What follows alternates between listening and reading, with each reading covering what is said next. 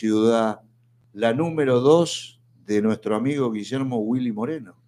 Bueno, yo fui subsecretario de Defensa del Consumidor. Él, él se encargó de lo principal, que es que las cosas funcionen para que la gente tenga trabajo y la mesa esté bien servida. Nosotros acompañamos desde la subsecretaría para que haya una participación popular y que la defensa del consumidor no sea una cosa, un hecho de individualista, de creer que vos vas a ordenar las cosas siendo a controlar este, las góndolas, las cajas o los almacenes, sino que vos construís comunidad participando también en, esa, en ese derecho a atender la mesa, a que tus chicos estudien, a que puedas pagar la luz. Bueno, todo eso que no nos pasa ahora, ¿viste? ¿Vio? Claro.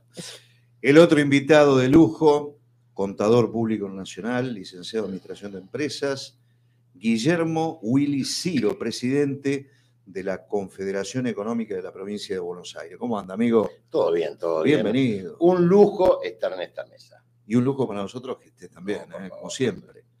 Y desde la ciudad de Merlo, un amigo también, Alberto Beto Visconti, dirigente de primera línea también de Principios y Valores. ¿Cómo te va, Beto? ¿Cómo estás, Pumita? Gracias por la invitación y bueno, un saludo a toda la audiencia también. ¿eh? Aparte canta usted también. Sí, en- cuando me ducho suelo- suelo hacer. Bueno, Gustavo. Bueno, el este, hielo, no, no, la verdad es que tenemos una mesa, este, como nos estamos mal acostumbrando, ¿no? Porque, bueno, Pimpi, Guillermo, Alberto, y bueno, invitado a los que procuraremos sacarles el jugo. Bueno, eh, Guillermo, ¿qué es esto de pymes en lenguaje claro?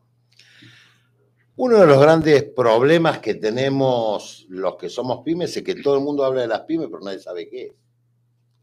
Y mucho menos que piensan en las pymes, ¿no? Eso Entre después, ellos, si quieren, los hablamos, comunicadores, ¿no? ¿eh? Los comunicadores Estamos también. hablando por eso. Con el Círculo de Periodistas de la provincia de Buenos Aires hicimos un convenio y vamos a desarrollar un programa, una tecnicatura, no una tecnicatura, una diplomatura para que los comunicadores empiecen a entender que las O sea que veces puedo comunicarme Sí. presencial. es a distancia. A A, distancia. distancia. y después se va a hacer un último trabajo presencial. Porque en realidad uno de los problemas que cuando se habla del empresario piensa que somos todos ratas y roca. Y en Claro. realidad el pyme es el verdulero de la esquina, el almacenero de la esquina. El Claro. gallego que con suerte tiene uno o dos trabajadores y que en muchos casos su familia. Y que ha construido su futuro en ese mostrador. Claro. Entonces, no podés pensar en Roca, en Bulgeroni, en los grandes empresarios que generan miles y miles de dólares con políticas para pymes. Y el problema que nosotros tenemos es que se lo decimos a los funcionarios, muchas veces no nos escuchan, sobre todo tenemos algunos funcionarios que son débiles con los fuertes y fuertes con los débiles. Eso en mi barrio se llama cobardía. Pero eh, más allá de eso, uno de los problemas que tenemos los comunicadores tampoco entienden qué es ser una pyme.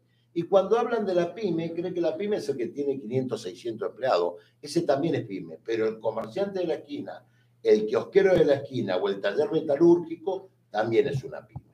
Entonces nosotros lo que vamos a hacer junto al círculo de, de periodistas es una diplomatura en donde vamos a explicar cuál es el ambiente de la pyme. Esto lo sacamos de la universidad. Nosotros con la UTN, con la Universidad Nacional de La Plata, hacemos una cátedra abierta explicándole qué es ser una pyme, porque en las facultades se enseña para Coca-Cola, para, disculpame que diga marca, No, pero está bien. está bien. después, me la Después le mandamos la cuenta. Después la va a facturar. Para las grandes empresas, pero no para el taller de la esquina. Entonces la UTN te saca todos ingenieros metalúrgicos que quieren ir a trabajar a una gran petrolera, pero ninguno va a trabajar con la química que tiene cinco trabajadores. Y ese es el que moviliza el barrio, ese es el que le da de comer a la gente, y ese es el que cuando alguien necesita trabajar, va al vecino y le dice, ¿no le das un trabajo a mi pibe que necesita aprender a hacer algo? Y ese le da el trabajo. Bueno, Eso somos nosotros. Pimpi, ¿cómo va la qué economía? ¿Y qué te parece? De mal en peor. De mal en peor. Cuando, ¿El gobierno se olvidó de la gente? bueno, el gobierno no, no piensa para nada en su pueblo, no piensa, no tiene un proyecto para la patria, no hay un proyecto nacional. eh, es una acumulación de desatinos y de distancia con lo que nos pasa. Pero la verdad es que no quiero pecar de pedante, pero nosotros, el día que la Cristina dijo por, por un, un video por Twitter, yo me acuerdo, estaba, era un sábado a la mañana y nosotros íbamos con Guillermo a inaugurar una unidad básica en Lugano. Nos quedamos, yo me quedé helada, lo llamo a Guillermo y dijo, ¿estás viendo a la Cristina? Porque lo pasaban por la tele. ¿Estás viendo a la Cristina? Le digo. Luego, estamos todos locos. Todavía en ese momento creíamos que íbamos a poder competir.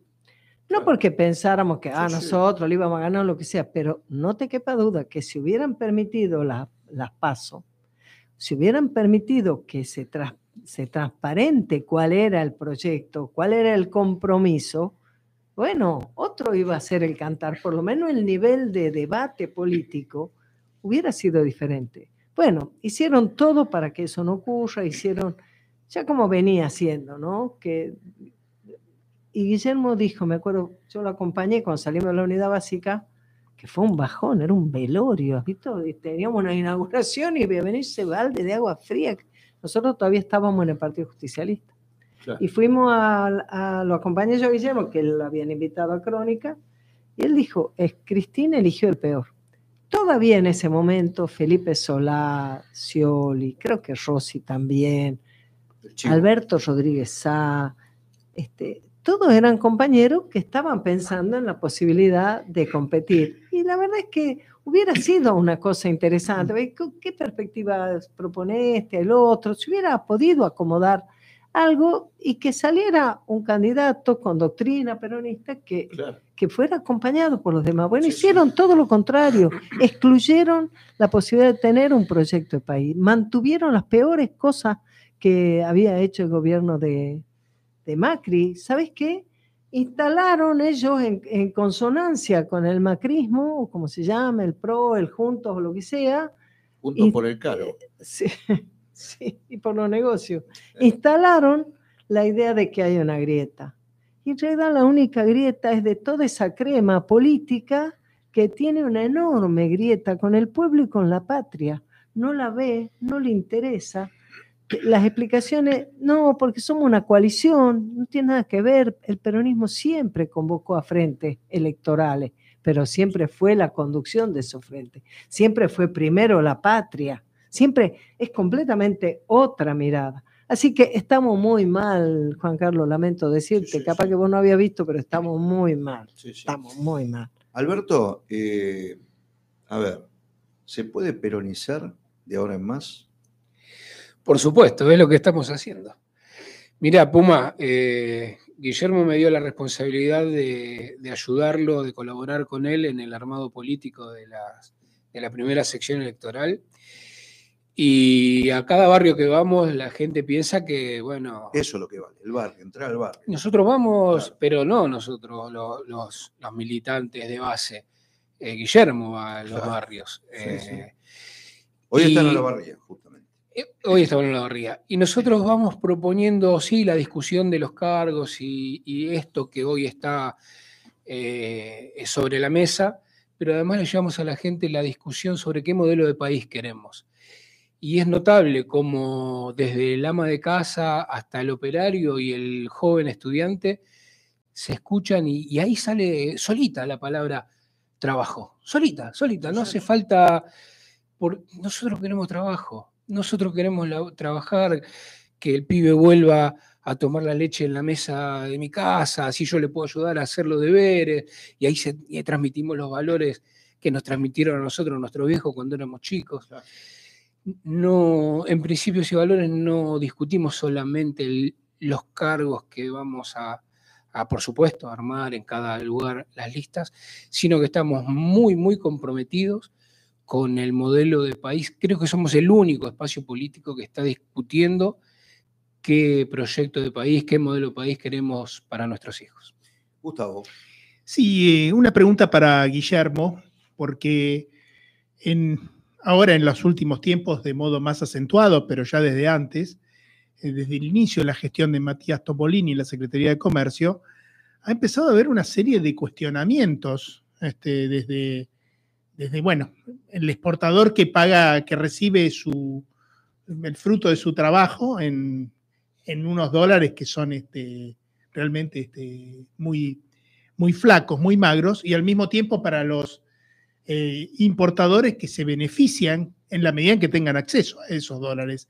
Yo le quería preguntar a Guillermo. La timba, financiera. Y es que daría la impresión que en algún, siempre va a haber algún hueco para la timba, pero por lo menos que la Secretaría de Comercio sea coherente. le quería preguntar, claro, en donde nos faltan dólares porque nos falló la cosecha y pensar que una cosecha fallida no iba a tener influencia era, y nosotros acá cuántas veces lo dijimos. Eh, Guillermo hablaba del dólar industrial, por ejemplo. El dólar industrial, exacto. bueno, la exportación evidentemente. Ah, pero la pregunta era para Guillermo, ¿cómo, cómo ves vos este problema, o sea, la, la actividad, la, la política de la Secretaría de Comercio y si nos podés ejemplificar acerca de algunos casos de los que yo someramente he dado alguna referencia. Primero quiero, quiero adherir a lo que dice Pimpi y el compañero. Nosotros estamos acompañando a Guillermo porque es el único que habla de reindustrializar la Argentina.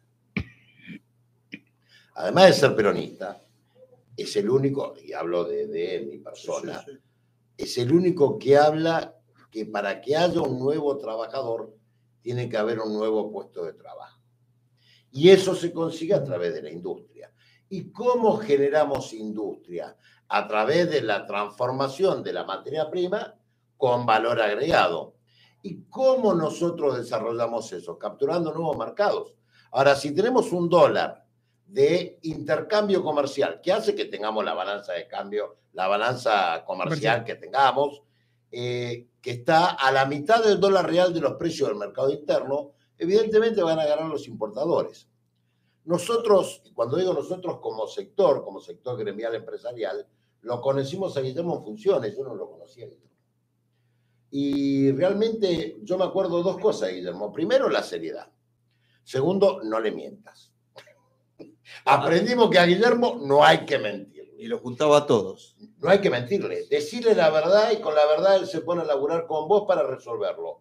Y tercero, te llama a las once y media de la noche un domingo para preguntarle si el tema se había resuelto. Yo tengo algunos temas, ya que vamos a hablar lo que es una Secretaría de Comercio eficiente y una Secretaría de Comercio como la que tenemos hoy, totalmente deficiente. Que ahí está lo que decíamos de ser fuerte con los débiles o débiles con los fuertes. Guillermo era fuerte con los fuertes y apoyaba a los débiles. Yo represento al sector de las panaderías, sector de almacenes.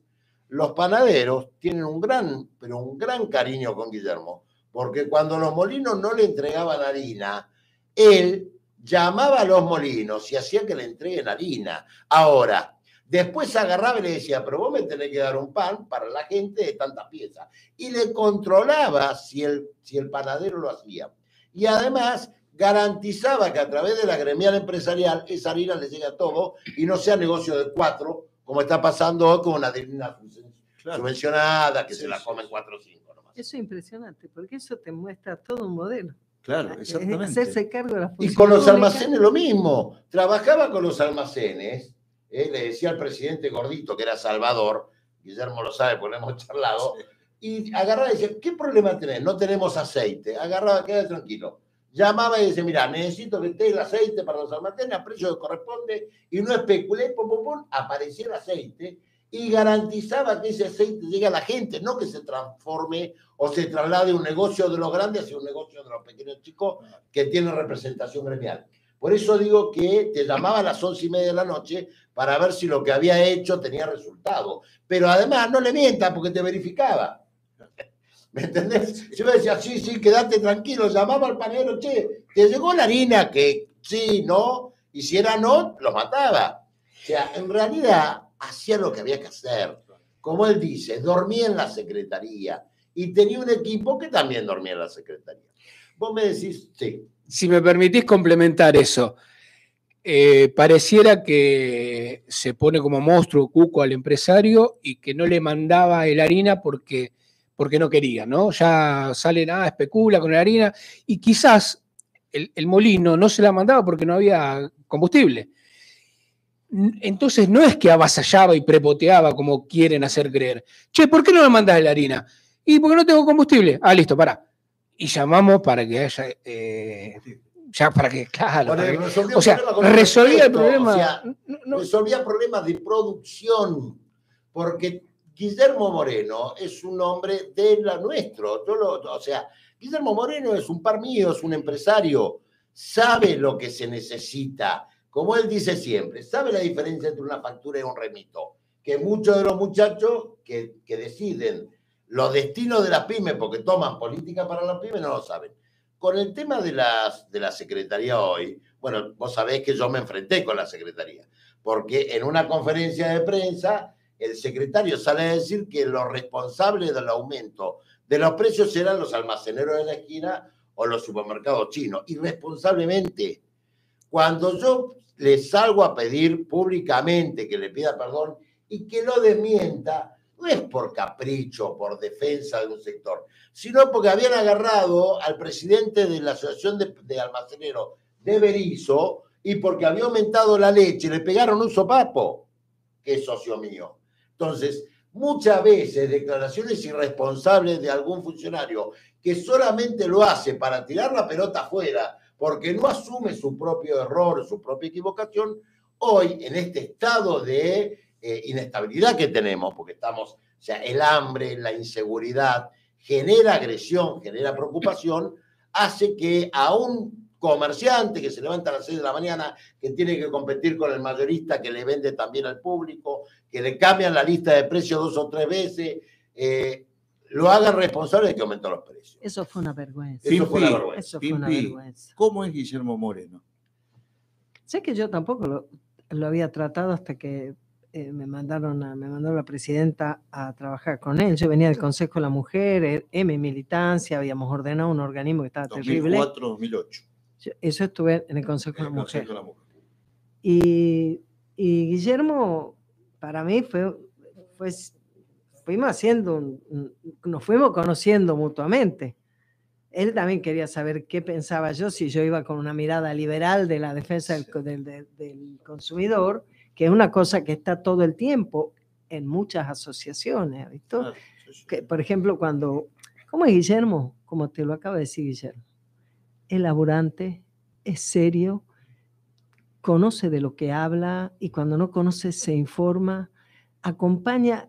Guillermo piensa que da, que la, bueno, yo digo lo que piensa, actúa como si pensara, lo que piensa no puedo saber, pero que las empresas tienen que ser exitosas para que podamos tener más trabajo. Y si gobernar es crear trabajo, y si la única posibilidad de la Argentina es volver a ser grande es que tengamos industria, pero a su vez comprende que la función desde el Estado tiene que ser ayudar a construir esa armonía entre el capital y el trabajo. Yo lo he visto laburar. Él, él se reía un poco, me decía, vos, vos venías acá a hacer una pasantía, me decía, me invitaba a veces a las reuniones que él tenía con empresarios. Y efectivamente, yo iba ahí a aprender porque yo me manejaba razonablemente bien, porque la experiencia de vida que uno tiene, con centro de jubilado, con asociaciones, con porque la función de la subsecretaría no, no, es resolver los temas de consumo. La función de la secretaría, si la entendés del peronismo, era ayudar a construir. con Polino Eso fue una pena porque Polino no, creo que él nunca comprendió lo dañino que era algo que él hacía. Que hacía, bueno, este, es un compañero, un militante, un trabajador, la verdad, ha sido una persona, ha sido una pena eso, pero Guillermo le decía, vos no sea, eh, ¿cómo te puedo decir? uno hubiera dicho idiota útil, no me acuerdo cómo le decía a él, no, esto que yo digo suena agresivo, pero él decía, vos tenés una lista de 38 productos y vas a 6 almacenes, vos no podés hacer un índice de inflación.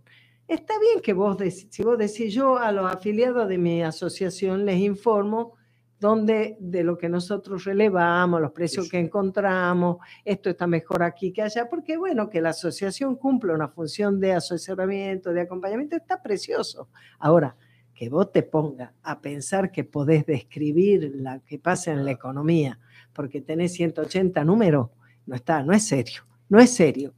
Y, y, no había forma de que él comprendiera que era muy dañino porque había un ataque muy fuerte contra el gobierno y particularmente en la figura de Guillermo para tratar de instalar números de la inflación que todavía hoy lo siguen haciendo, todavía hoy siguen mintiendo, todavía hoy te siguen hablando del INDEC intervenido, nunca se intervino en INDEC hasta que vino Macri, que además lo intervino, no sabe por qué, porque la, la dirección del INDEC la tiene que resolver el presidente, así que no tenía ninguna cosa específica que hacer. Bueno, Guillermo es una persona, en mi opinión, además de ser muy inteligente, que tiene un compromiso, una mirada de lo que tiene que ser la patria y una voluntad de trabajar para eso y un conocimiento de cómo funciona la realidad que, no sé, vos miralo cómo es hoy en el debate político, público. Decime, ¿qué otro dirigente? No te digo, ah, eh, ¿qué otro dirigente del más alto nivel que se te ocurre imaginar que te esté haciendo un análisis geopolítico como hace Guillermo, que te esté haciendo una alerta de lo que está pasando, de los chilenos queriendo rediscutir Patagonia, de los ingleses, los norteamericanos, los australianos ocupándose de esa L que es este, estos océanos. Y entonces el tipo te dice, y ojo que se viene la discusión sobre la Antártida, y la Argentina tiene que cuidar su derecho. Y nosotros vamos a recuperar la Malvinas cuando volvamos a ser una Argentina grande, industrial y el PBI sea de, per cápita, sea de 25 mil dólares, entonces se van a tirar a la, se van a tirar al océano los malvinenses para venir a ser argentinos, pero vos no le podés, o sea, tu mirada tiene que ser una mirada grande, de un país grande, de un pueblo que es feliz, de un pueblo que tiene trabajo. Y Guillermo, cada ladrillo que pone, en la política ahora y en su momento en la gestión es para construir esa comunidad en una Argentina grande, industrial, con trabajo y con derechos. Para mí es un tipo admirable, a mí me da mucho gusto haberlo conocido. Yo no lo conocía antes, yo no lo conocía antes. Y, me encantó y me gusta mucho que hoy estemos trabajando. A mí me toca la responsabilidad, como le toca a ellos otra responsabilidad de principio y valores, yo estoy a cargo del partido nuestro en la capital federal. Y hay gente que piensa que la capital federal, no, bueno, la capital federal no es peronista y todo eso, ¿no? Pero en la capital federal hay mucha gente que es peronista, mucha gente que es patriota, mucha gente que además necesita volver a tener una esperanza y necesita saber que podemos corrernos de esa sector de la política que se cree que la política es tener un cargo y que se olvidó completamente o tal vez nunca lo supo, que se trataba de tener una doctrina, un proyecto de país y un plan para hacer gobierno. Y si no sabe, no te metas, porque vos decís, ¿qué, ¿qué es la Secretaría de Comercio? Pero la Secretaría de Comercio puede funcionar si hay un proyecto de país. Pero vos fíjate, en el año 2013, que ya nosotros nos fuimos a final del 2013, pero ya ahí empezaron ¿eh? y mandaron sobre el final de año precios cuidados. Eso fue un mamarracho. Siempre fue un mamarracho. Muy bien comunicado. Muy bien comunicado. Porque entonces, y tan mamarracho fue que lo continuó Macri con todo gusto. Dos años después, Macri lo continuó porque total era una cháchara. Ah, decirle, como la ley de góndola, decirle a la gente que vaya y controle. Vos decime si el problema, si alguien puede pensar que las amas de casa somos tan giles que Ah, que si no lo ponen en la punta de góndola no nos damos cuenta de ir a buscar el equilibrio entre calidad y precio. Somos de tarada nosotras que necesitamos que la Carrió piense una ley ridícula para que cuidemos el bolsillo. Déjame de macanear, eso es poco serio, es poco serio. Y te hablan de la ley de góndola o de precio cuidado o de precio justo, no importa el adjetivo que le pongan. Guillermo era el tipo que, que Guillermo inventó esa cosa de trabajar con las empresas diciéndole, Vos tenés una cantidad de productos que son de consumo masivo. Tenés una cantidad de productos que vos, que vos elaborás, importás, vendés, qué sé yo, dependerá del caso, que son muy, eh, o, o, de comer, son muy eh, gourmet, o son, Selectivos, dice. No, Sí, sí. pero premium le llamaba. eso. Premium. Muy, yo me estaba yendo a los extremos. Y en Ah, el no. medio tenés algo que uno podría hacer selectivo. Ni es que es tan masivo, pero tampoco es lo más de lo más. Bueno, él decía, haceme la lista de lo que vos y decime según lo que vendes, quién entra en qué categoría.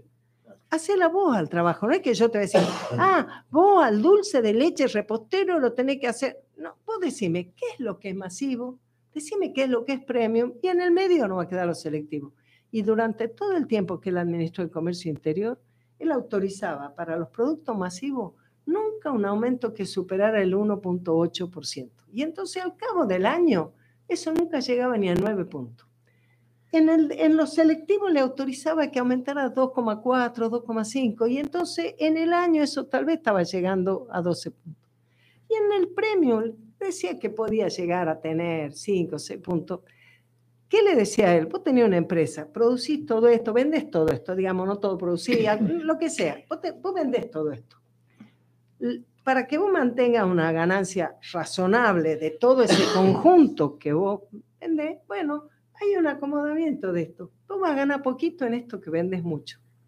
Vas a ganar bastante mejor en esto que vendes poco. Y vas a tener un más o menos en esto que vende más o menos. Parece tan obvio, ¿no? Pero vos lo pensaste, vos lo pensaste, vos lo pensaste, no, lo inventó Moreno. Y entonces él estaba así es- es- este, pautado y solamente tres veces por año les autorizaba los aumentos. Él no decía, te pongo un precio máximo, te esto, te aquello. Entre otras cosas, porque ya aprendimos que la Argentina es larga y las cosas tienen que circular, que las manzanas no se teletransportan desde Río Negro para acá, que hay que llevarla en algo, o los limones, o lo que fuera. Y entonces vos decís, esa inteligencia de gestión, no es que la tiene cualquiera, comprender lo grande y gestionarlo lo en el cada día, pero claro. por eso lo Pero básicamente es 19.39 minutos. Vamos a hacer un corte comercial, una mesa de principios y valores con grandes amigos. Quédate ahí. Y aparte había algo antes de ir a la pausa. Néstor, Guillermo y el Puma, los tres de Racing. ¿Qué te parece? Ya volvemos, dale. ¿Qué es lo que hace a este municipio distinto? ¿Será su salud y que nos cuidamos entre todos? ¿Los parques y el deporte? ¿Será que vivimos rodeados de verde? Sí, porque la calidad de vida hace todo distinto. San Isidro, municipio.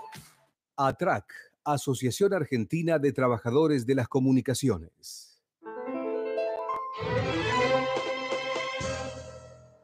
UTERA, la alternativa en el Estado. Grimaldi Conducción.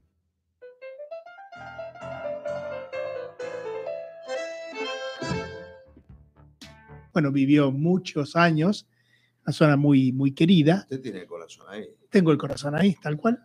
Eh, la pregunta es la siguiente, Alberto. Si las elecciones fueran hoy, Qué lindo. hoy, ¿cómo ves el cómo sería, en tu opinión, el resultado electoral? Principios y valores yendo por fuera del frente de todos o como se termine denominando. Con el compañero Sí. Fabre, ¿eh? Leonardo Fabre. Bueno, este, ¿cómo, cómo lo verías hoy esto? ¿Pasan a la, a la general? Eh, ¿Principios y valores? ¿Cómo está el panorama en general en Merlo? En principio, con todo cariño, te voy a. eh, a mi viejo no le gusta la palabra corregir, Un ¿viste? abrazo a su viejo. ¿no? Y no le gusta la palabra corregir porque dice que es soberbia, pero no encuentro otro sinónimo.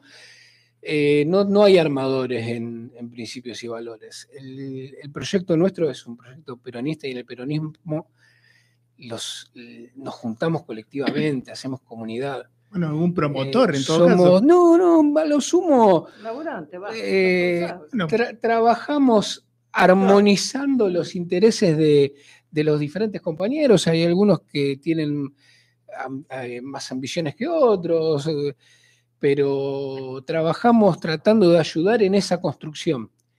Pero la construcción siempre es colectiva. Siempre, siempre la construcción dentro del peronismo es colectiva. Como esa construcción es colectiva y nosotros somos hombres de la trascendencia, no tengo ninguna duda que si las elecciones fueran mañana, mañana Moreno sería el presidente de la nación.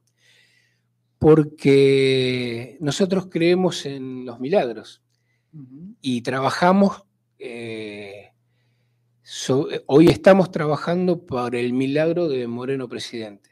Y como somos creyentes, creemos en, eh, en los milagros, valga la redundancia, y creemos en nuestro pueblo, porque la voz de Dios, la voz del pueblo es la voz de Dios, la voz de Dios es la voz del pueblo. eh, no, tenemos ningún, no tengo ninguna duda que si mañana fueran las elecciones, Guillermo Moreno sería el presidente y pasado mañana el pueblo argentino sería mucho más feliz.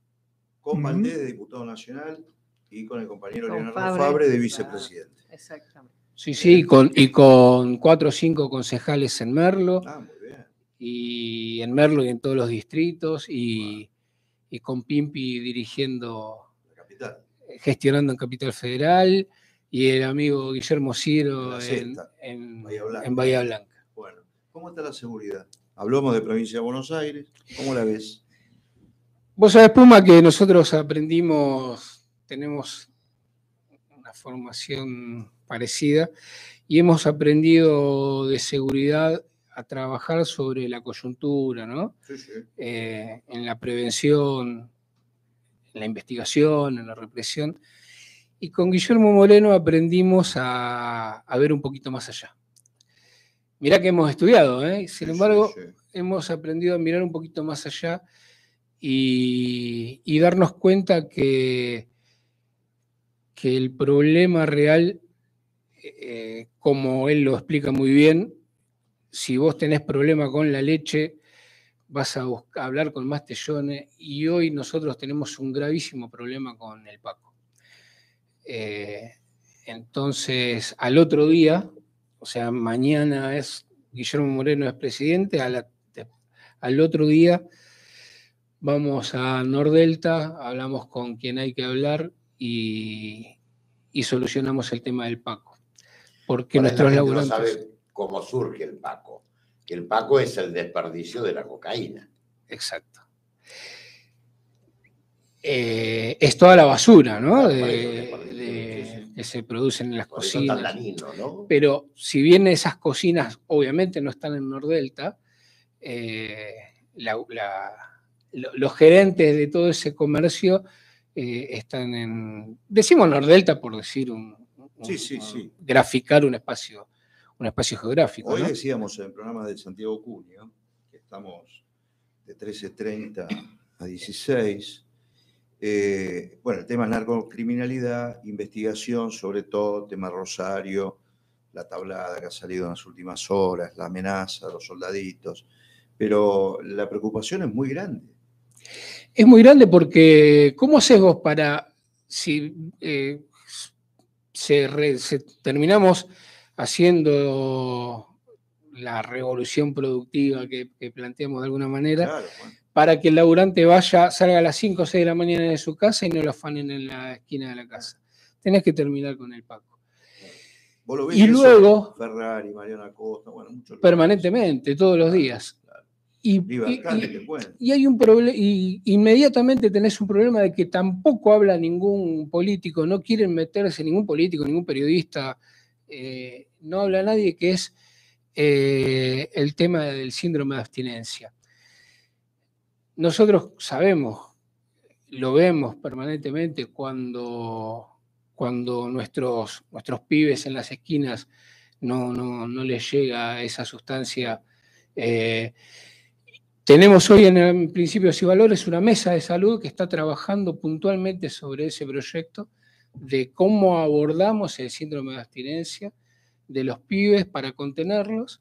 Y Puma, te aseguro que si nosotros solucionamos el problema del Paco, no necesitas ni a, ni a Patricia Bullrich vestida de gendarme, ni al otro payaso diciendo garrote, garrote, garrote. Solucionamos el problema de verdad. Claro. ¿Sabes qué? Una, perdóname. ¿no? Sí, sí. eh, esa, esa mesa de salud es una, una experiencia, un proceso extraordinario, porque lo que primero motiva el ocuparse del tema es comprender que hay cuestiones que hacen a las eh, cuestiones profesionales de la seguridad, ah, que si los boqueteros, que si los piratas del asfalto, que si esto, que Pero hay, una, hay un tema de inseguridad de lo cotidiano que, que daña la vida de las personas de una manera, o sea, que hace irritante, que destruye la comunidad. Por eso fue Guillermo y los compañeros fueron a apuntar en ese sentido, porque esto produce mucho dolor en lo cotidiano. Y al mismo tiempo que Guillermo dice, es un comercio, y yo sé cómo se, cómo se acomoda y se ordena cuando hay un comercio. Por eso dice, hay que ir a donde empieza la cosa, no tenés que ir al final a la góndola.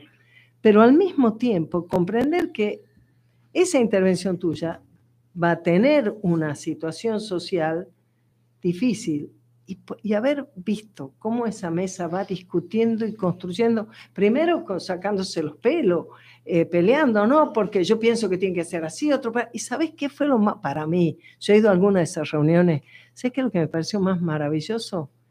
Eh, la capacidad de poder corrernos del lugar de yo conozco el tema de una persona que tiene adicción y entonces tiene abstinencia y entonces y que la familia, y vos lo ves y es tremendo y que vuelve a la casa y es capaz de romper todo con tal de encontrar con qué este, comprar o que cuando tiene algo va a la calle y vuelve descalzo y sin la campera. O sea, todo ese dolor que pasa en la familia.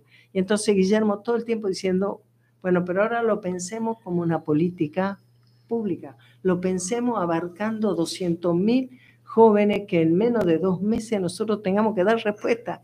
Y cómo ese espacio colectivo, con miradas muy diferentes, porque vos has visto que tratarlo, cada, cada uno, dicen cada maestro con su librito, dice, cada uno tiene, e ir construyendo y encontrando consenso y encontrando una mirada de respuesta de política que pueda ser masiva y que involucre la participación y el compromiso de la comunidad es un proceso que ha estado ocurriendo, no es una cosa pública, es una cosa interna, pero que a mí me parece que es extraordinaria. Vos te puedo decir cómo se hace para administrar una economía compleja de forma artesanal.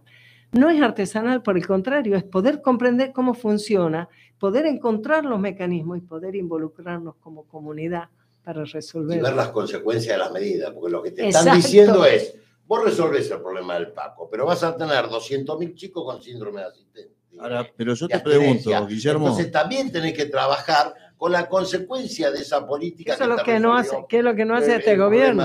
no, eso lo hace. Ahora yo te pregunto, 13.500 millones por día de pesos, potencial trabajo y bueno, tarjeta alimentar. Según el presupuesto, fin de año, 1,03 billones hasta octubre el gobierno tiene para los planes. ¿Cómo solucionamos esto? Con trabajo.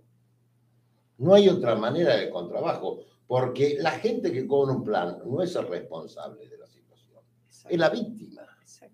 Uno basta con ir al Banco Nación, al Banco Provincia y ver la gente que está cobrando un plan. y yo te puedo asegurar que vos te das cuenta en la cara, se ve el dolor de la pobreza, el dolor, y son víctimas de la situación. Después tenés el que aprovecha ese dolor y hace negocio como algunos dirigentes de organizaciones sociales. Sí, sí, eso es otro tema. En eso hay que agarrar. El que metió la mano en la lata tiene que ir preso. Y después, si quieren, vamos a discutir el tema de las cárceles, que es algo que nosotros lo sabemos porque nosotros damos curso dentro de las cárceles. Porque el problema de seguridad también está dentro de las cárceles. Y, por ejemplo, en la provincia de Buenos Aires desconozco a nivel nacional. Bueno, Julio Alac mucho no hace. No, se destruyó el área de inteligencia. Y la inteligencia no es anticiparte que te hagan un motín, porque lo que pasa afuera muchas veces se maneja dentro. Si vos sabés lo que pasa adentro, vas a poder controlar lo que pasa afuera. Esto hay que entender cómo es el delito y uno lo sabe desde el punto de vista de dar curso nomás. Pero vos tenés hoy que en la cárcel el 70% de la gente que está eh, detenida vos lo tenés que poner a trabajar para que aprenda la cultura del trabajo en el proceso de, que pagan con la sentencia que tienen porque han violado la ley, pero cuando salen tienen una cultura de trabajo y el índice de reincidencia es mucho menor. Ahora vos tenés un 30% que es el que pudre todas las cárceles. A eso lo tenés que meter adentro y basta con celulares para que te hagan secuestro extorsivo. No hay, hay que entender que no todos los delincuentes son iguales pero aquellos que son los que pudren a todo el mundo tienen que tener un trato específico, porque son delincuentes muy peligrosos que están dentro de la cárcel. Gustavo. Le quería preguntar tanto a Guillermo como a Pimpi, que lógicamente este, Pimpi en particular se ha dedicado a- al tema de la defensa del consumidor. ¿Cómo ven hoy en día, qué, solución posible le, le- le- le pueden ver al problema de los alquileres, las locaciones urbanas, tanto con destino a vivienda como con destino comercial? Hoy legislatura algo habló. Ajá. Pero bueno, Que me, bien, gustaría este, ¿cómo, cómo encarar el problema? es que ¿Cómo- El problema que tenemos en la República Argentina, en todo orden, inclusive en los alquileres, es un problema de oferta. Cuando vos tenés más demanda que oferta, los precios suben. Y hoy la Argentina, en el sector de aquellos que tienen vivienda para alquilar, como no hay una normativa que le garantice que el inquilino pague lo que puede pagar, pero que él pueda tener la rentabilidad necesaria por la inversión que ha tenido, hoy hay excesos con una intermediación de las inmobiliarias que muchas veces son las que se llevan la parte del león. En un proyecto nacional, el acceso a la vivienda tiene que ser una prioridad, como el, como el derecho a tener trabajo, como el derecho a tener tus cuatro comidas, como el derecho a que tu familia se pueda sentar a la mesa, tu chico ir a la escuela y, y- y los jóvenes tener un proyecto de vida. Y a los viejos, yo, yo todavía digo a los viejos que los cuidemos. Total, yo me hago. ¿eh?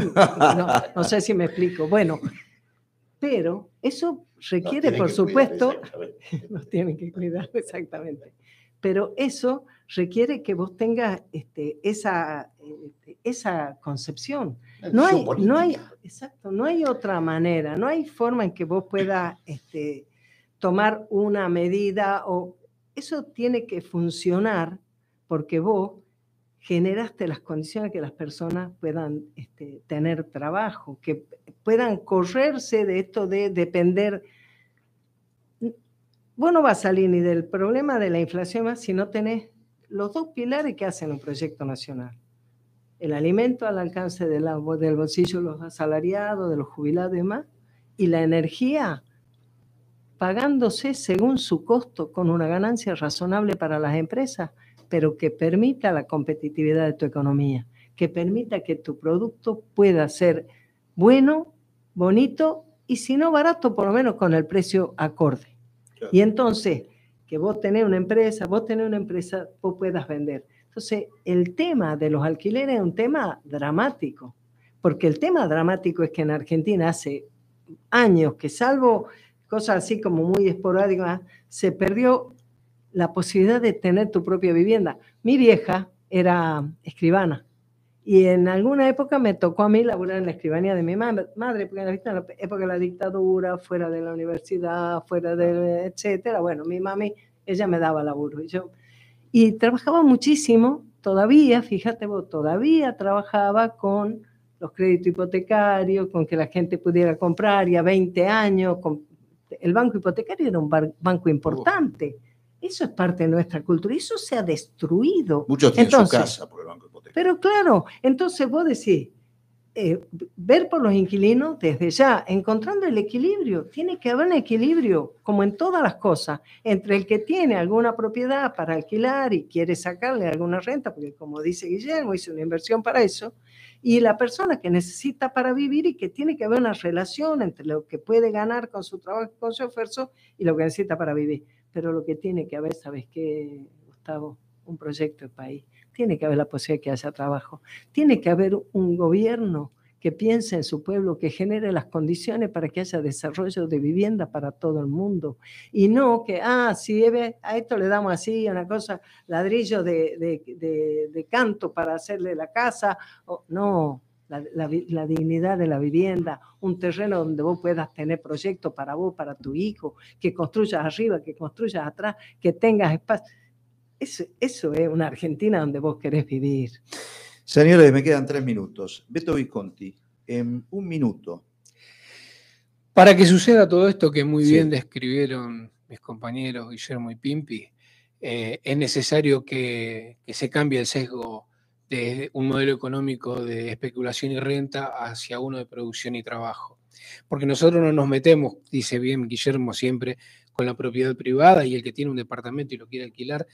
Lo que nosotros debemos generar son las condiciones macroeconómicas para que las empresas ganen plata, para que generen trabajo. Una vez que generan trabajo, tenemos dentro de nuestra estructura al movimiento obrero con un papel protagonista para ir a discutir las ganancias eh, que producen esas empresas, que generen salarios dignos y que el laburante con su sueldo pueda, como así, como hicieron nuestros viejos, nuestros abuelos, comprarse su casa o construir, comprar el terreno, ir construyendo, pero eso se hace en un país que eh, tiene la armonía entre el capital que produce y la fuerza de producción la fuerza de trabajo y los sindicatos en, discutiendo en armonía también, ¿eh? porque nosotros podemos discutir, yo discuto con mi señora por lo menos dos o tres veces por semana, y sin embargo seguimos viviendo en armonía. Eh, debe ser.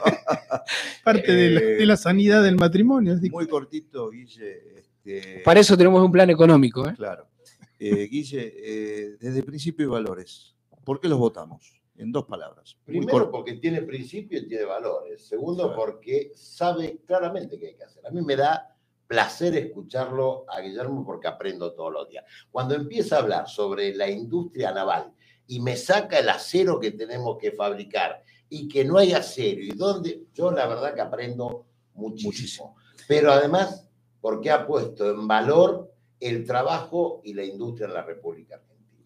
Cosa que hasta ahora no lo he escuchado de ningún candidato, solamente el gobernador de, de Jujuy, pero él habla con los grandes, porque él habla de la explotación de Toyota, de los grandes.